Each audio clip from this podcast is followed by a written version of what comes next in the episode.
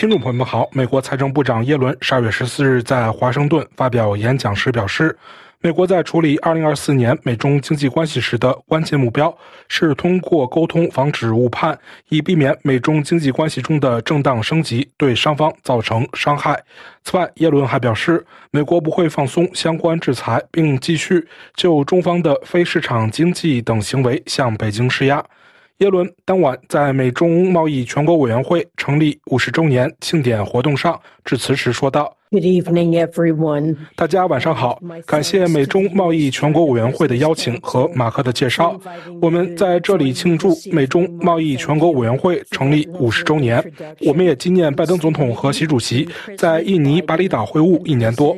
这次会晤之后，拜登总统指示我和其他高级官员深化与中方的沟通，启动了从我今年七月访华会见中国新的经济团队，到财政部与中国政府启动经济。和金融工作组的行动，工作组现已举行了两次会议。我还于今年十月在旧金山欢迎了我的对等官员，中国国务院副总理何立峰。而几乎就在一个月的今天，拜登总统与习主席举行了会晤。在整个外交过程中，对今天在座的许多人而言都是非常重要的问题，如市场准入，一直是我最关心的问题之一。今晚，当我回过头来思考我们所奉行的经济方针的基础。我们在过去一年中取得的进展，以及我们未来一年的计划时，我将探讨这些问题和其他领域。第一，我们对华经济政策的基础。拜登政府的对华战略始于对国内投资和对外重建联盟。拜登总统就职时，国内和国际上都需要做大量工作。特朗普政府未能在美国国内的基础设施和先进技术等关键领域进行投资，同时也忽视了与我们的合作伙伴与。盟友几十年来建立和加强的关系，这使得美国在竞争激烈的全球经济中更加孤立和脆弱，而全球经济要求各国采取完全相反的做法，这损害了我们的全球地位，意味着美国公司和工人错失了大量的经济机会。耶伦说，在过去三年里，拜登政府纠正了方向，我们通过拜登总统的投资美国议程，在国内进行投资。拜登政府的经济计划帮助美。国实现了历史上最快的经济复苏。两党基础设施法、芯片与科学法和通膨削减法，连同他们正在推动的私营部门投资，正在促进美国经济增长，建设未来的清洁能源产业，并为美国历来落后的人民和地区增加机会。我们还在加深与世界各国的经济联系，包括与印太地区的国家。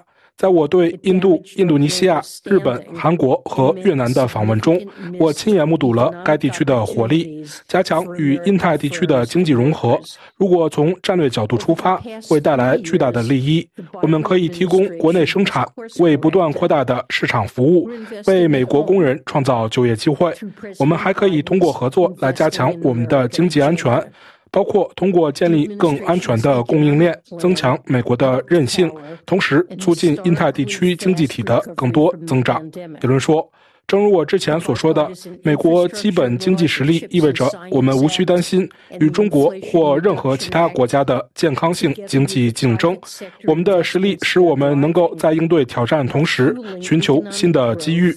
正是在这种背景下，我们制定了对华经济方针。”我和其他美国官员曾多次声明，美国并不寻求与中国脱钩，这将损害我们两国的经济，并将产生负面的全球影响。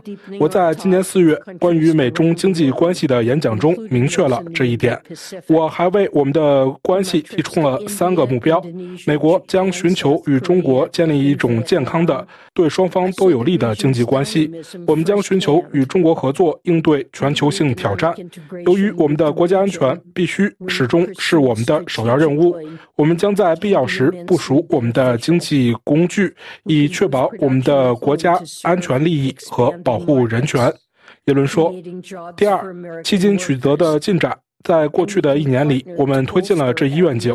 我将从我们对健康经济关系的追求谈起。美中贸易全国委员会成立之初，中国在全球 GDP 中的份额还不到百分之三。而如今这一比例已接近百分之十八。中国已成为仅次于加拿大和墨西哥的美国第三大贸易伙伴，而美国则是中国最大的贸易伙伴。这提供了一个巨大的机遇。我知道今天在座的许多委员会成员和其他人都清楚看到了这一点。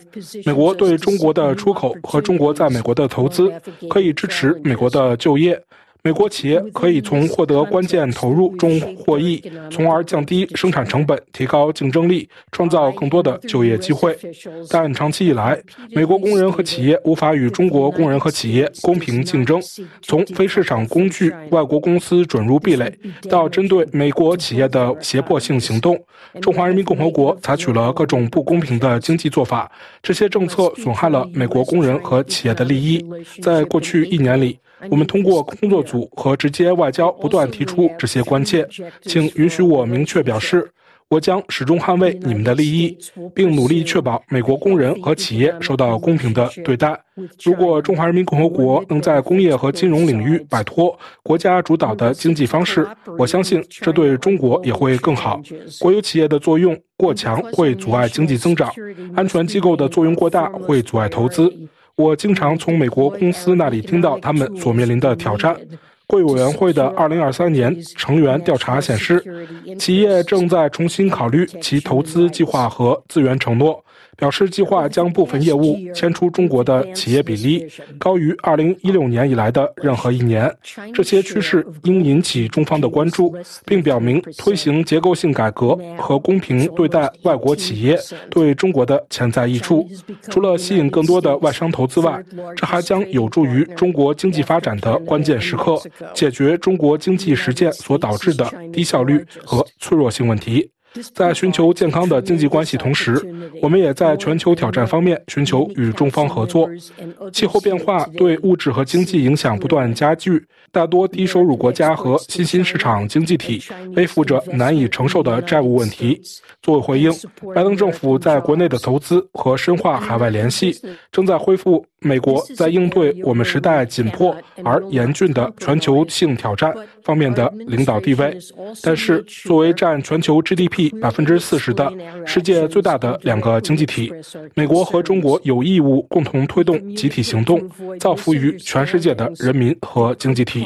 耶伦说，美国财政部和中国人民银行共同主持了二十国集团可持续金融工作组的工作。但要加强我们在气候问题上的合作，还有很多工作要做。我们与中国就发展中国家的主权债务问题开展了合作，并认为最近在具体案例上取得的进展有可能为更好、更快地解决受债务困扰的国家问题打开大门。因为这方面的进展一直过于缓慢，我们还与中方一起推动了。加强国际金融体系的工作。中国与其他大多数国家一样，现已同意等比例增加在国际货币基金组织的份额，这将加强国际货币基金组织在全球金融安全网络中的核心作用。耶伦说，在我们寻求健康的经济关系和合作应对全球性挑战的同时，我们也坚持承诺，在必要时利用经济手段保护我们和我们盟友的国家安全。权，这是我们不能也不会妥协的领域。但拜登政府也确保清楚地解释我们的行动，并直接表达我们的关切。我们通过沟通来避免可能造成有害、不稳定的误解。我们在去年八月推出的拜登总统关于对外投资的行政命令时就做到了这一点。我们正在采取狭义的、有针对性的行动，并对我们的理由和意图保持透明。我们还表达了我们对中方某些行为的关切，包括其对关键矿产的出口管制，以及某些中国企业对俄罗斯国防工业部门的支持。耶伦说，在我上个月会见何副总理时，美中两国在过去一年取得的进展显而易见。我们共同表示，双方都不寻求脱钩。我们欢迎建立健康的经济关系，提供公平的竞争环境这一目标。我们致力于共同应对全球性挑战。我们将在未来加强沟通，通过我们的会晤和声明。我们为两国的经济关系及其未来道路确立了重要参数。耶伦说：“未来一年，这些进展将有助于我们未来一年的工作。允，请允许我概述2024年美中经济关系的三大重点。首先。”在明年，美国将致力于继续负责任地管理美中双边经济关系。